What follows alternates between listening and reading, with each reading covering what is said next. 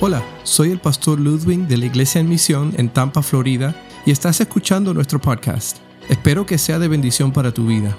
Puedes encontrar más recursos y otros mensajes visitando iglesiaenmisión.org. Vamos a abrir nuestra Biblia en Josué capítulo 23. Estamos terminando casi ya este libro de Josué.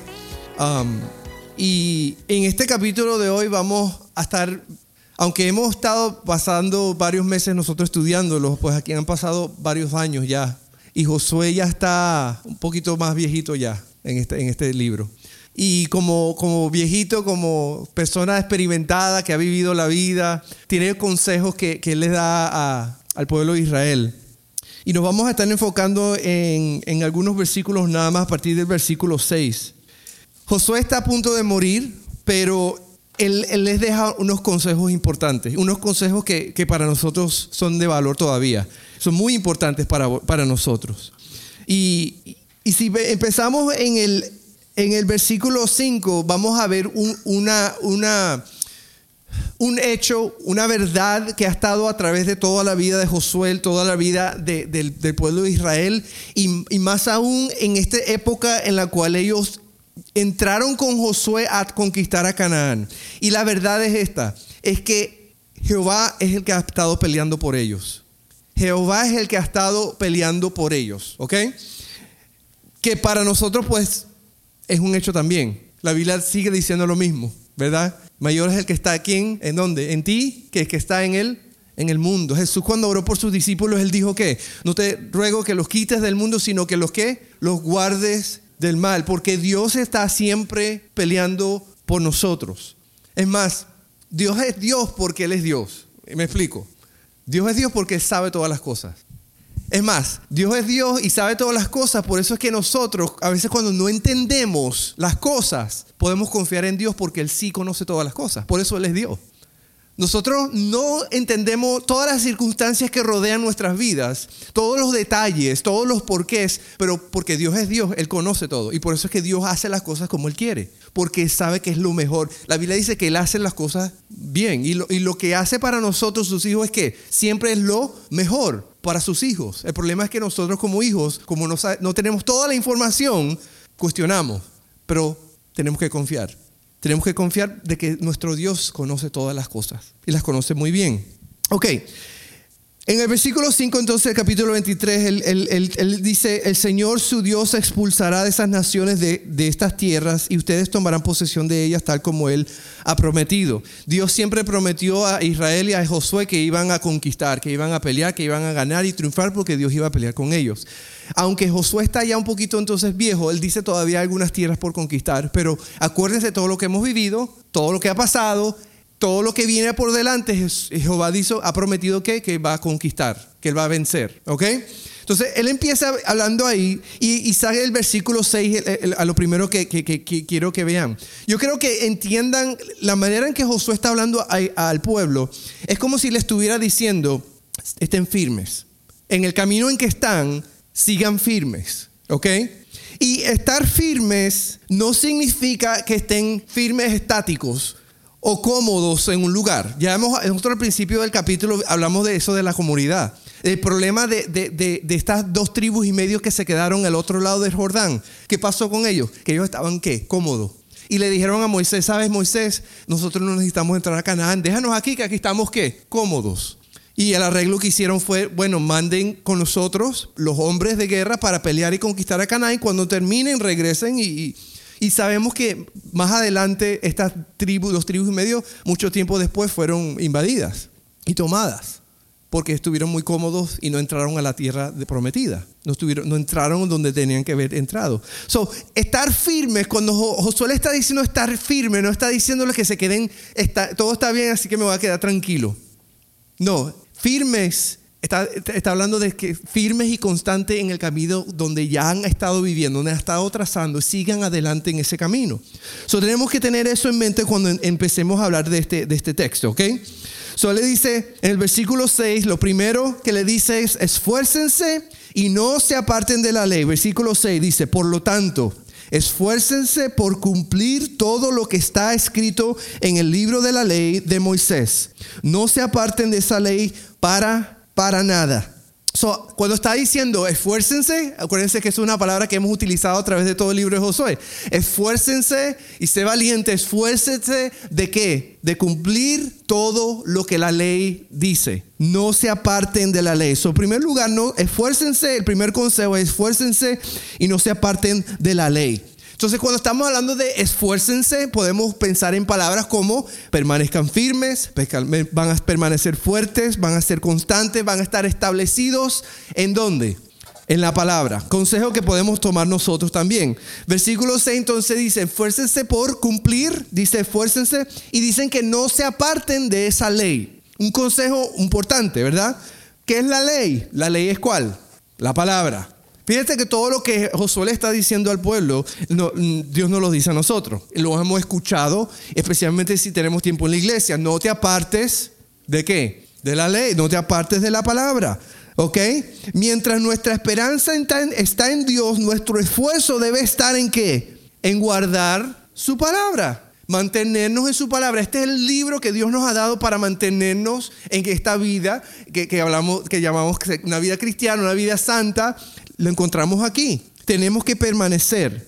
¿Por qué es importante? Porque la Biblia dice que la palabra es la que nos va a sostener. La palabra es, dice, es alimento a nuestro cuerpo, ¿verdad? Fíjense que hay muchas tentaciones en la vida y nosotros aquí todo el mundo sabe qué es eso. Porque todo el mundo está aquí respirando y vive y sabe lo que es una tentación y estamos todos los días constantemente bombardeados. Por eso es que Josué les dice al pueblo de Israel, permanezcan en la ley. ¿Por qué? Y firmes en la ley. ¿Por qué? Establecidos en la ley. ¿Por qué? Porque hay muchos obstáculos, hay muchas tentaciones, hay muchos problemas. Para nosotros el camino es Jesucristo. Juan 14, 6, ¿se acuerdan de ese versículo? Jesús dijo, yo soy el camino, yo soy la verdad, yo soy la vida y nadie viene al Padre si no es por mí. para nosotros, nuestra, la palabra nos ayuda a que ver a Jesús, nos ayuda a aprender de Jesús, nos ayuda a ser como Jesús. Y esa es la meta de todos los cristianos. Tu meta en la vida no es ser quien tú eres. La meta en la vida es que Cristo sea en ti. Esa es la meta de todo cristiano. Yo esta semana tuve una, estaba hablando con, en conversación con un amigo del trabajo. Él es ya un poquito avanzado, más de, más de edad que yo. Este, no estoy diciéndole viejo. Y, y, él va a una iglesia ahí cercana, pero él, yo lo conozco de allá hace cinco años, ¿no? Trabajando con él. Y él siempre tiene una, una boca bien sucia. Él es, él es cubano, no porque sea cubano, ¿verdad? Pero él es, tremenda persona, eh, eh, eh, muy, muy buen amigo, muy, muy bueno. Siempre es, es, un amigo, pues. Y, y, hablamos bastante, cada vez que lo veo nos saludamos. Y, no, y, y, él me dice, yo le digo a la gente que, que, él me dice, yo no soy perfecto. Me dice, yo no soy perfecto a mí. El, único perfecto es Dios, así que te puedes esperar lo que sea de mí. Dice, como que él mismo está, como que él mismo dice que, que yo no puedo hacer nada. Estoy, derrotado, you know? Y él tiene razón. Pero por eso es que Josué le da el consejo a Israel. Permanezca, porque fíjense que la palabra eh, eh, es la única cosa que tiene el poder para transformarnos. Para sanar, para curar, para arreglar problemas que nosotros sabemos que no podemos arreglar. Pero si yo no voy a la palabra, Josué les dice, vamos a tener muchos problemas. Esta es la única manera en que nosotros somos transformados. Y, a veces nosotros cuestionamos eso porque a veces creemos que tienen que haber circunstancias y cosas que nos transformen, algo que nos impacte en la vida. Pero la Biblia dice que, que esto es más cortante que toda espada de dos filos. Que la palabra de Dios penetra, es viva y eficaz y penetra hasta lo más profundo. Y la transformación que ocurre de la palabra es que nos transforma de adentro aquí hacia afuera. Sí, hay veces que, que, que no vemos cosas visibles inicialmente, pero ¿qué pasa? Dios sí está trabajando de adentro hacia afuera porque esa es la especialidad de Dios. Por eso es que tenemos que entender que a medida que nos acercamos a la palabra, Dios quiere que seamos más como Cristo. Es aquí que Él empezó la buena obra en vosotros que la terminará. Él la va a terminar. No hay otra manera de ser salvo si no es por Jesucristo. la palabra le está diciendo a Josué que es importante, pero le dice otra cosa aparte de la palabra. Le dice, no solamente tengas la palabra, sino que debes amar la palabra. Eso es, es lo segundo. Primero la ley ¿verdad? Tienes que, tienes que esforzarse y no apartarte de la ley, pero no solamente eso, eso significa que debes amar la ley. Dice el versículo 11 en ese mismo capítulo, hagan pues todo lo que está de su parte para amar al Señor su Dios, amar al Señor su Dios. Fíjate que el amor es un camino de dos vías, ¿verdad? Si tú quieres amar, tú también debes amar, ¿verdad? Tú quieres recibir amor, tú debes dar amor. Hablamos mucho eh, cuando hablamos de pareja del cinco, el lenguaje del amor, de los cinco lenguajes del amor. Y, yo me gusta usar ese libro cuando estoy en el trabajo, cuando tengo, estoy entrenando a alguien que yo sé que esté con novia, casado, lo que sea, le empiezo a hablar del lenguaje del amor. Y, le empiezo a decir, ¿sabes que Tal vez tú no estás, tal vez sabes que hay maneras de amar a tu esposo. ¿Cuál es el lenguaje de tu amor? Y ellos ni tienen idea de lo que estoy hablando y les explico y se les abre, oh my, God, tiene sentido. Oh, por supuesto, es super, super, eh, tiene súper sentido.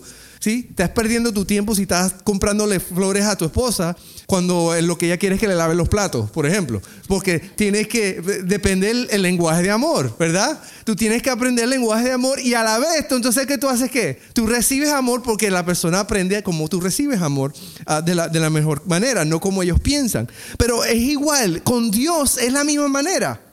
Nosotros sabemos que Dios nos ama y sabes lo que hacemos mucho, enfatizamos tanto el amor. Todos los cantos nuevos, lo, nuevo, nuestro es como Dios nos ama. Ay, Dios me ama y Dios me ama y Dios me ama y Dios me ama. Mi pregunta es, ¿cómo tú amas a Dios? ¿Cómo tú amas a Dios? ¿Cómo tú manifiestas tu amor por Dios? Porque déjame decirte, y, no te sientas mal, pero el, que, el hecho que tú digas que amas a Dios no dice nada. Porque Dios dice, el que me ama, mi palabra guardará y mi Padre le amará y vendremos a Él y haremos morada en Él. Si Jesús no dice, no, me, no, dice, ay, dime que me ames, dímelo, dímelo, ay, qué rico se siente. No. El lenguaje de amor de Jesucristo, el lenguaje de amor de Dios es que, es que tú hagas lo que Él dice, la obediencia.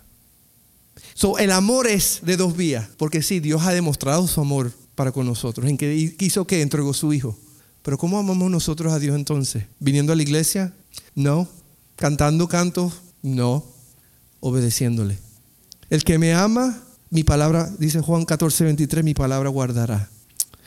nosotros debemos entonces que enfocarnos un poquito más, no solamente en lo que Dios nos ama, sino enfocarnos en cómo estoy amando a Dios. Y esa es una buena pregunta que te hagas. ¿Cómo estás amando a Dios últimamente?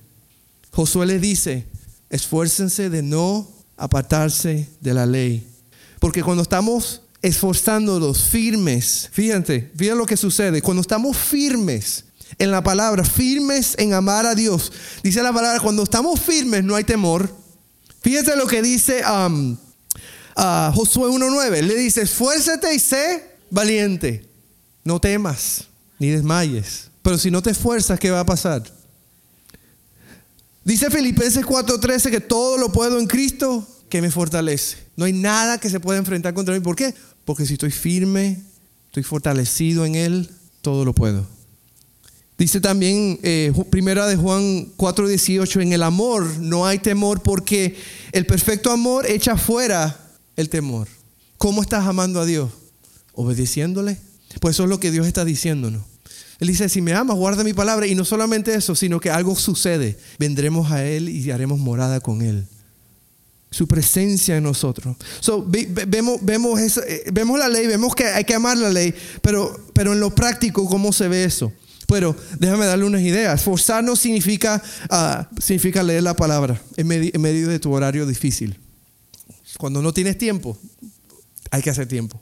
Porque esta es su palabra. Y si creemos que es su palabra, y si creemos que es viva, y si creemos que nos transforma, y si creemos que hay que obedecerla para, porque esa es la manera que tenemos que amar a Dios, tenemos que, hacer qué? Hacer lo posible para qué? Lo necesario para qué? Para leerla, estudiarla y obedecerla. Obedeciendo a Dios aunque otros no lo hagan. Leyéndola, estudiándola y obedeciéndola aunque no sea lo, que, lo que, la onda del momento. Hay que hacerlo. Viviendo una vida santa en medio de un mundo perdido. Es más, es más, siendo luz en medio de la oscuridad. Eso es obedecer, la palabra. Porque para eso existimos nosotros. So, él le da ese consejo a Israel. Esfuércense y no apartarse de la ley. Y ese consejo para nosotros también. No te apartes de la palabra. Yo me acabo de comprar esta Biblia porque mi, mi querida perra también le gusta la Biblia y se la comió. la, otra. Pero me encontré esta y, yo quería la versión, nueva versión internacional porque es un poquito más fácil, de, tiene cositas, palabras más fáciles de entender. Tengo mis otras Biblias en la, casa y también porque me gusta chiquita, ¿sabes? Para cargarla fácil, pero, pero es más allá de simplemente tener la Biblia. De nada me sirve tenerla ahí. Tenemos que leerla. Tenemos que leerla. Y, muchos dicen cuando es la mañana es lo mejor. Yo no sé cuál es el mejor tiempo en tu, horario. Yo lo que sé es que tiene que estar en tu horario. Tiene que estar diariamente en tu horario porque no esperes que haya muchos cambios en tu vida a menos que vayas a la palabra. No van a haber cambios, van a haber eh, cada vez actitudes, cosas diferentes que ocurren en tu vida, pero sabes que siempre vas a volver a ser la misma persona que siempre has sido, a menos que la palabra sea la que te transforme. Tienes que ir. Su primero les dice, esfuércense y permanezcan en la, no se aparten de la ley. La segunda cosa que les dice es, no se contaminen. No se contaminen, le dice.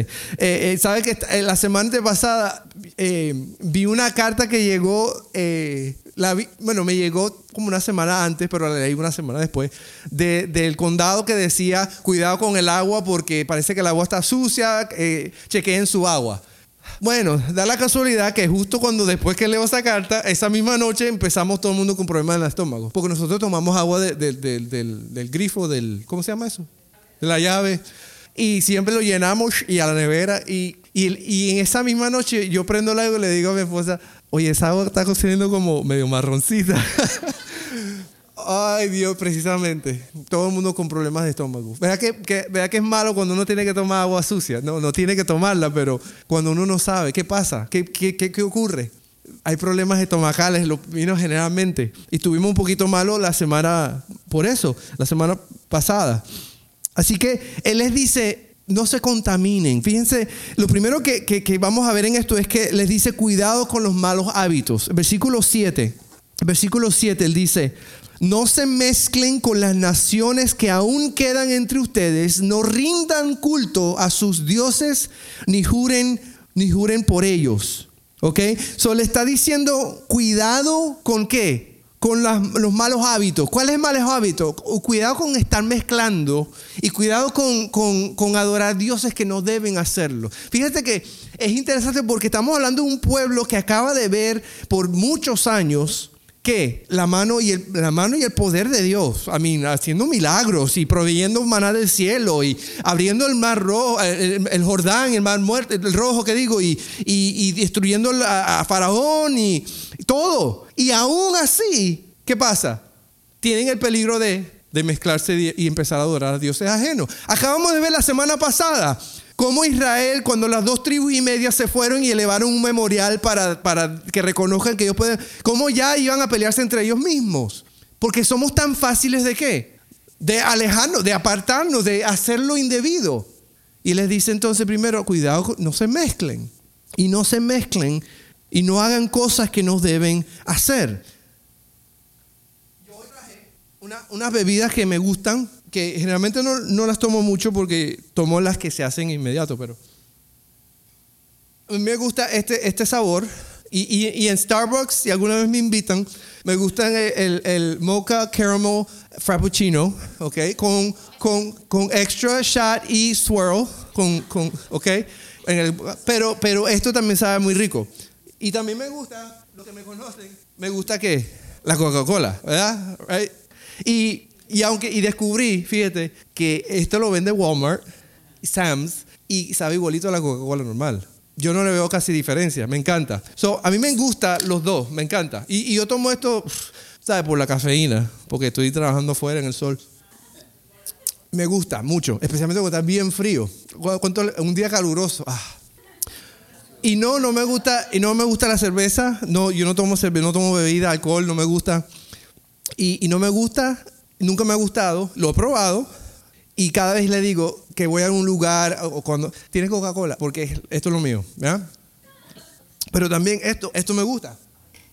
Me gusta también esto, aunque, aunque yo, fíjate que el otro día mi esposo me agarró, me pilló, como dicen, porque estaba yendo al trabajo y yo en las mañanas a veces vamos con el grupo guagua y me ordenó uno de esos, parece eso de Starbucks, con whipped cream y chocolate y todo. Y el otro día ella me dice, ¿dónde tú estás? y yo digo, en guagua, estaba en guagua, pero también me gusta mucho.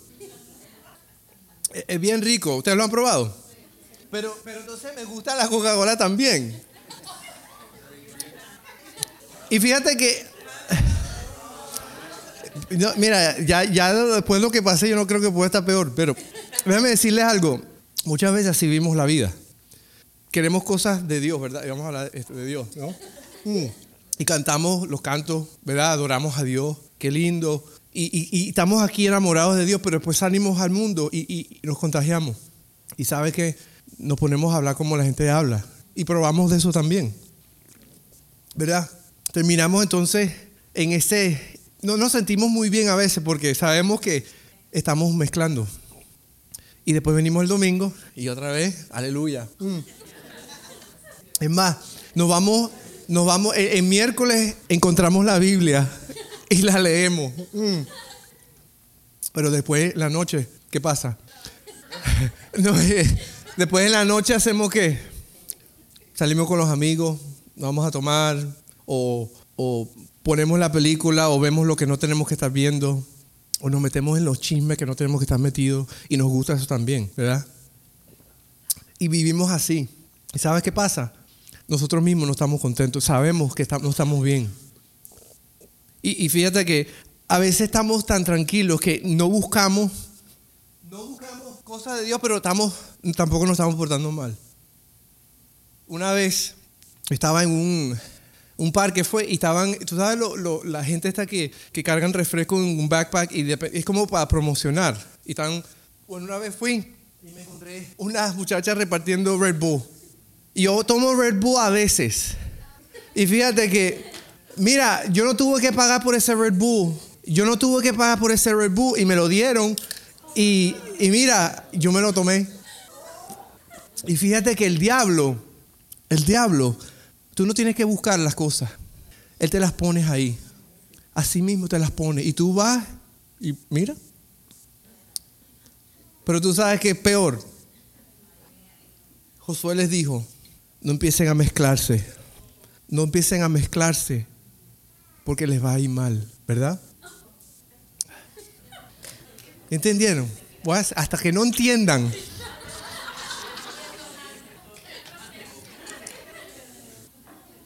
Pero Josué les dice, entonces, él les dice, no se mezclen. Por su bien no se mezclen.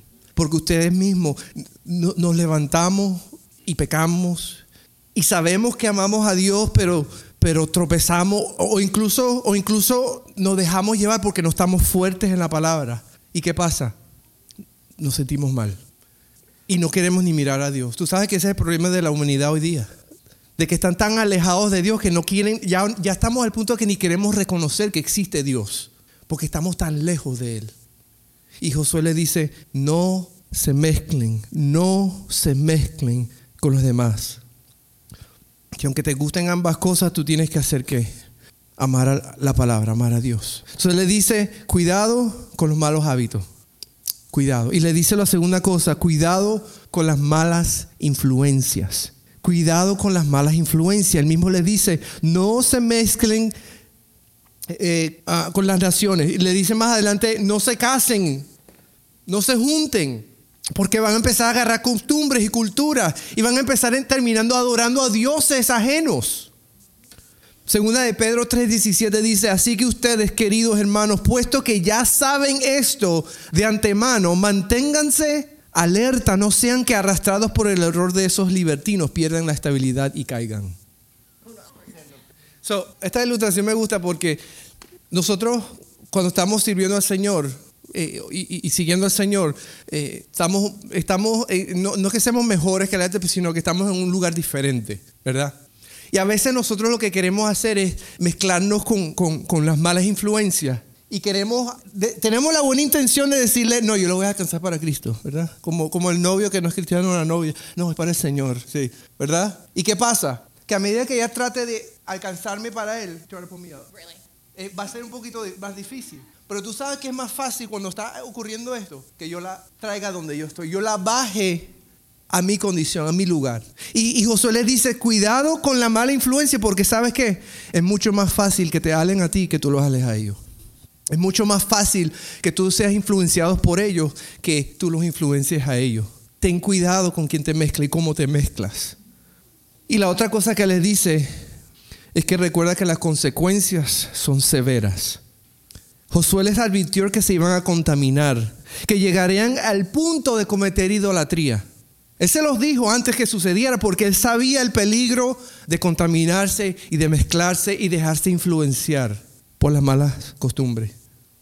Dice el versículo 13, ahí donde se lo, se lo afirma, tengan por cierto que el Señor su Dios lo que Dios no, lo que Dios, mira lo que Dios va a hacer.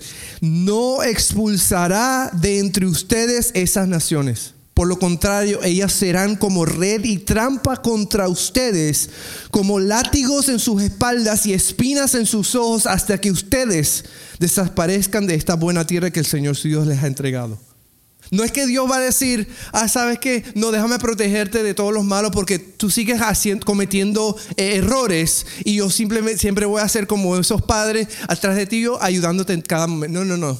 Dios dice, ¿sabes que Si tú continúas yendo en ese camino, yo voy a dejar que sigas en ese camino. Yo voy a dejar que sigas por ahí. Él advierte en, en Éxodo, en Éxodo 25, Dios advierte que Él es un Dios que, un Dios celoso él no comparte su gloria con nadie, dice la escritura. Pero ¿qué hacemos nosotros? A veces nosotros exactamente eso es lo que estamos haciendo con nuestra vida. No compartimos su gloria, lo compartimos nosotros. Dios no quiere que la compartamos. Dice que saber que Jehová vuestro Dios no arrojará más a esas naciones delante de vosotros, sino que serán por lazo y tropiezo. Eso me recuerda al pasaje en Romanos 1, 26 a 28, cuando Dios dice que los entregará, los entregó. Dice ese pasaje, por esto Dios los entregó a pasiones vergonzosas, pues aún sus mujeres cambiaron el uso natural por el que es contra naturaleza y de igual modo también los hombres, dejando el uso natural de la mujer, se encendieron en su lascivia unos con otros, cometiendo hechos vergonzosos hombres con hombres y recibiendo en sí mismo la retribución debida a su extravío. Así como ellos no aprobaron tener en cuenta a Dios, Dios los entregó a una mente reprobada para hacer cosas que no convienen. Porque llega el punto en que Dios dice, sabes que yo te lo he dicho, te lo he dicho y tú no escuchas. Y Dios dice, no es que Dios venga y te no, Dios deja que el pecado dé fruto, consecuencia, muerte. Por eso es que Josué es bien, bien, bien serio con esto. No se mezclen. Porque lo que va a pasar es que esos pueblos van a convertirse en un lazo sobre ustedes. Entonces tenemos ese, esa advertencia. Hay consecuencias severas. Por eso Josué es firme con el pueblo de Israel. Al decirle, no se mezclen, no se mezclen. Fíjense que Israel, más adelante vamos a ver que ellos no siguieron el consejo. Ellos cometieron idolatría y se mezclaron ¿Y sabe lo que ocurrió más adelante? Porque aún Dios, en medio de todo esto, fíjate la misericordia de Dios, aún en medio de la tanta rebeldía y Dios los dejó, pues Dios envió a, un pueblo, una nación llamada Babilonia, que tomó cautivo al pueblo de Israel para enseñarles, para ayudarles a volver a los caminos de Dios. Y, si no conoce, estudiaremos eso en un futuro, la cautividad de Babilonia como fueron tomados nuevamente por, por, los pueblos porque decidieron no escuchar el consejo y se fueron por otros dioses. eso es lo segundo que le dice. Le dice entonces, no se contaminen. Primero le dicen, esfuércense y no se aparten. Ahora le dicen, no, no se contaminen. Y lo último que les dice es, permanezcan, permanezcan fieles al Señor. Versículo 8 dice, permanezcan fieles al Señor vuestro Dios como lo han hecho hasta ahora. Como lo han hecho hasta ahora. Y él sigue diciendo, el Señor ha expulsado a esas grandes naciones que se han enfrentado contra ustedes, con ustedes. Y ahora mismo ninguna de ellas ha podido resistirlos. Él les dice, acuérdense, Jehová es el que ha peleado por ustedes. Jehová es el que ha vencido a lo, lo imposible. ¿Qué es lo más lógico que tú harías? No te apartes del Señor. Josué les dice, sean fieles, no se aparten, sean fieles al Señor, permanezcan fieles. A mí es una cosa lógica, ¿verdad? Si tú sabes que tú estás en el equipo ganador, ¿para qué tú vas a ir al equipo perdedor, verdad? ¿Sí? Si tú juegas para, para, Cleveland y, estás ganando, ¿y para qué te vas a los Lakers? A perder y no vas ni a los playoffs. Fíjate que hay, unas cositas que me resaltan. Primero, me, recuerda esto, me, me recuerda a los adolescentes y lo vamos a llamar, Israel se convierte o nosotros nos convertimos a veces en adolescentes espirituales. Y algunos dicen, ay, amén. No, eso no es bueno. Porque la adolescencia, ¿cuál es el problema de la adolescencia? Mucho, en la mayoría de los casos, siempre recuerdo, mi suegro tiene una, una frase bien, bien famosa que ya yo utilizo cada rato. Es que, es que, el problema de, la, de, los jóvenes, de la juventud, de los adolescentes, el problema es, la sordera, que no escuchan consejos. Y cuando no escuchan consejos, ¿qué pasa? Cometen los mismos errores que uno cometió y porque no escucharon, van a sufrir y van a llorar y van a lamentarse, solo porque porque no escucharon el consejo. Y nosotros a veces como cristianos nos sucede que nos convertimos en adolescentes espirituales. Es la enfermedad más grande que nos ocurre en nuestra vida, porque cuando Dios nos dice esto, ¿qué hacemos? Lo opuesto. ¿Tú crees que nada más tus hijos que te hacen lo opuesto? Nosotros también hacemos lo mismo. Hacemos lo que no debemos. Y no, es necesariamente que voy a hacer exacto, lo opuesto. A veces, sabiendo lo que tengo que hacer, no lo hago. Y eso es pecado. Sabiendo lo que tengo que hacer, y si yo digo, no, por lo menos yo no estoy haciendo aquello, igual no estás haciendo lo que debes hacer, es pecado. Dios nos llama a ser luz, nos llama a ser sal, nos llama a amar al prójimo, nos llama a, alcanzar a, los perdidos. No lo hacemos, nos sentimos, mm, estamos, mm. ¿sabes qué? Para Dios sigue siendo qué? Pecado, porque lo que hacemos, no, lo que sabemos que tenemos que hacer, no lo hacemos. Y tenemos que tener cuidado porque nos volvemos adolescentes espirituales y ¿sabes lo que pasa? Es que pasamos la vida de esa manera, con dolor de estómago todo el tiempo espiritualmente hablando. Y sabes qué? Llega el punto que llegamos a, nuestro lecho de muerte y miramos hacia atrás y no estamos muy contentos. Porque sabemos que teníamos que haber obedecido y decidimos estar cómodos. Decidimos estar tranquilos. Y la vida se nos fue así. Yo creo que ese, yo lo he mencionado, que yo creo que esa es la pesadilla más grande de todo cristiano. Que tú llegues a tu lecho de muerte y mires hacia atrás y digas, si solo hubiera obedecido a Dios perdí mi tiempo. Porque quise placer o que quise comodidad o quise lo que no sé. Yo creo que ese es el peligro más grande que podemos pasar nosotros. Y, yo creo que ese es el consejo que Josué le dice. Es, lógico, es simple. Dice, permanezcan fieles a Dios porque Él nunca pierde. Hermano, si Dios, sabemos que Dios es Dios, es creador y lo creemos, pues yo creo que tenemos que esforzarnos para permanecer a su lado. Tenemos que permanecer escuchando lo que Él nos quiere decir, porque si estoy convencido de que Él es Dios, de que Él es todopoderoso y que tiene un plan para mi vida, ¿cómo se me va a ocurrir a mí no ir a su palabra? Si Él es vida. Y es, tiene sentido, es lógico. Pero a veces tenemos esa sordera. La otra cosa es que no tenemos, a veces, es que no tenemos a veces una actitud ganadora.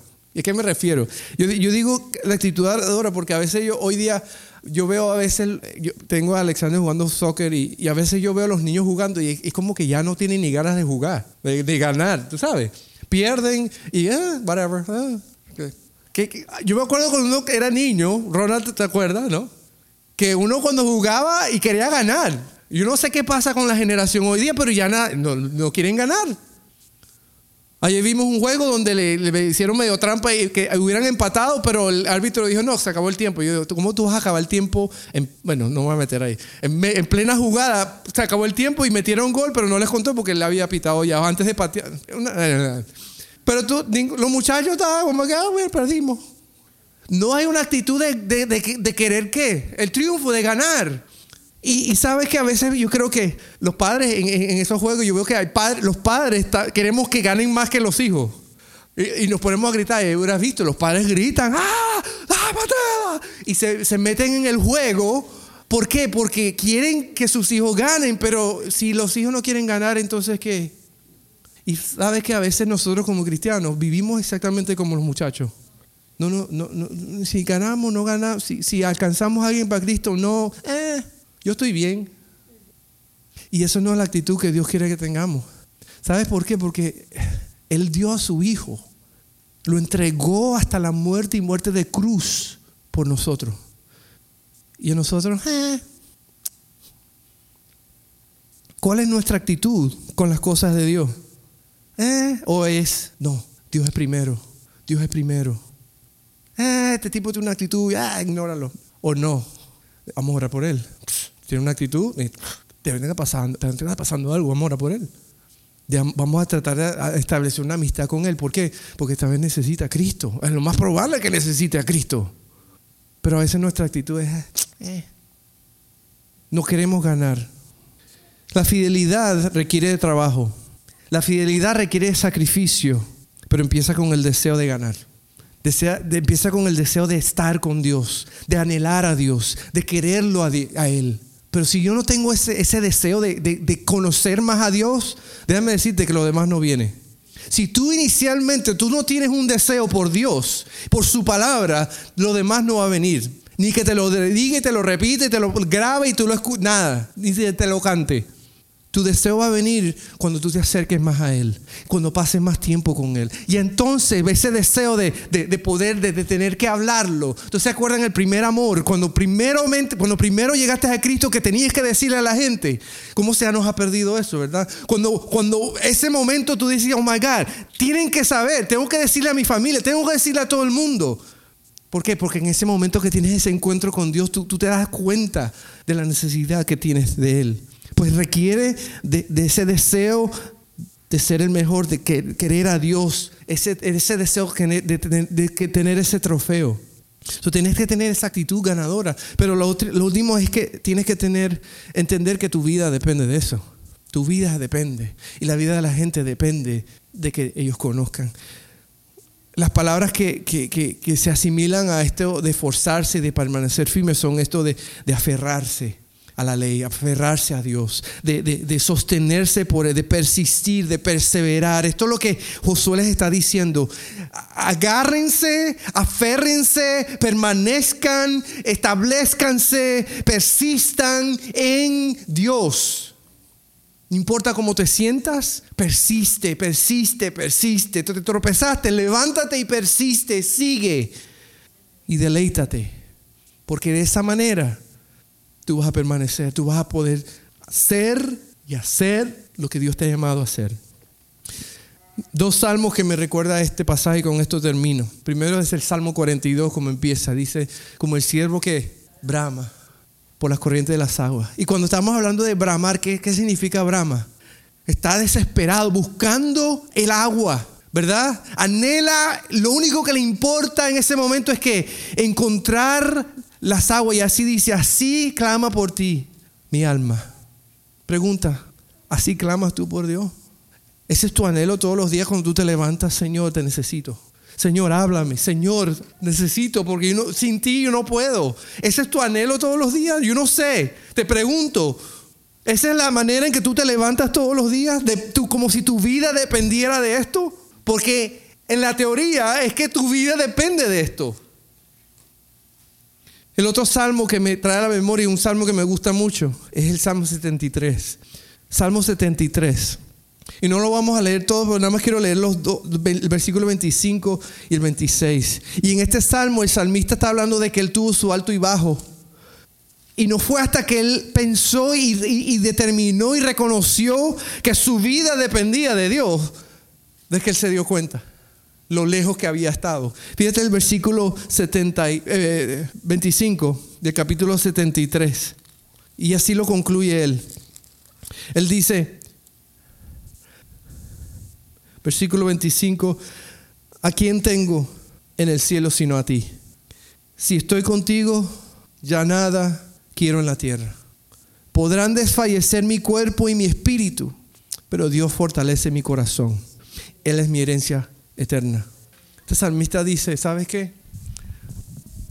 Si yo analizo todo, mi vida, yo me doy cuenta de que no hay nada en esta tierra que pueda llenar el vacío que yo tengo de ti, la sed que yo tengo de ti. Dice, no hay nada en esta tierra. Todo lo que yo deseo está en el cielo. Y está hablando de quién? De Él mismo, de Dios. Mi pregunta para nosotros es esta. ¿Qué, qué tú deseas? ¿Dónde está tu deseo? Porque si tu deseo es cualquier cosa fuera de Dios, pues tú tienes un vacío que no vas a poder llenar. Y Josué les dice, llenen ese vacío, esfuércense de no apartarse de la ley, permanezcan firmes, porque estando firmes van a estar bien. Dice, esfuércense, no se contaminen. Y finalmente entonces les dice, permanezcan fieles al Señor. Y no sé cuál es tu, tu, tu, tu, sentir en este momento en cuanto a esto, pero espero que, y ustedes los que me conocen ya saben que me gusta lanzar piedra. Generalmente lo hago, ¿no? pero es porque hay una importancia, es un, esto es clave. Fíjate que este es el momento donde Josué sabe que ya él va a partir, él va a morir, él sabe. Tú te has puesto a pensar cuál, si tuvieras un momento tú donde tú pudieras sentar a tus hijos antes de morir, ¿qué le dirías a tus hijos?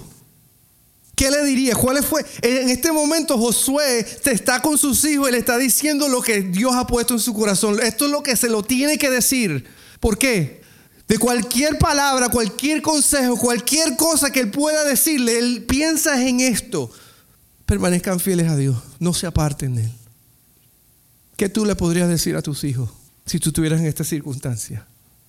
O gana mucho dinero, sé muy feliz, estudia, ve a la universidad, saca tu título. O tú le dirías, no te apartes de Dios, no te alejes de Dios, nunca. Yo creo que todos sabemos exactamente lo que diríamos si tuviésemos que pensarlo. Sabe que Josué lo dice también. Pero este es el momento en que nosotros escuchemos ese consejo para que entonces cuando nos toque darlo a nuestros hijos, a nuestros nietos, lo digamos con la convicción de que es verdad, es lo mejor, es el mejor consejo. Permanezcan fieles al Señor, dice. Búscale mientras puede ser hallado, dice la palabra.